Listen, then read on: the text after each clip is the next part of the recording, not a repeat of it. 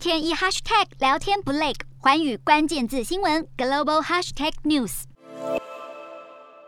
细心照料顾客身上的线条，然而对于南韩刺青师来说，自己的工作却是游走在法律边缘。南韩刺青师只比五万人之多，但是，一九九二年南韩最高法院裁决将纹身定义为医疗服务。依法，纹身只能够由持有证照的医务人员进行，也就是说，刺青师私自替民众纹身是非法的行为，而违者最高可罚款五千万韩元，将近一百三十万台币，并且多被判处两年的徒刑。甚至传出有南韩的刺青师受到民众的检举勒索，因而走向绝路。而过去至少十年以来，刺青在南韩被视为是禁忌，也使得 BTS 防弹少年团中的老幺田柾国明明是 K-pop 圈知名的刺青狂人。但他上节目时总是得包好包满。不过如今南韩政坛风向似乎变了，早在去年就有南韩议员在议会前展示背上的刺青，呼吁正视刺青艺术。就连南韩执政党推派的总统候选人李在明一月也表态支持，将产值达两百八十亿台币的南韩刺青业加以合法化。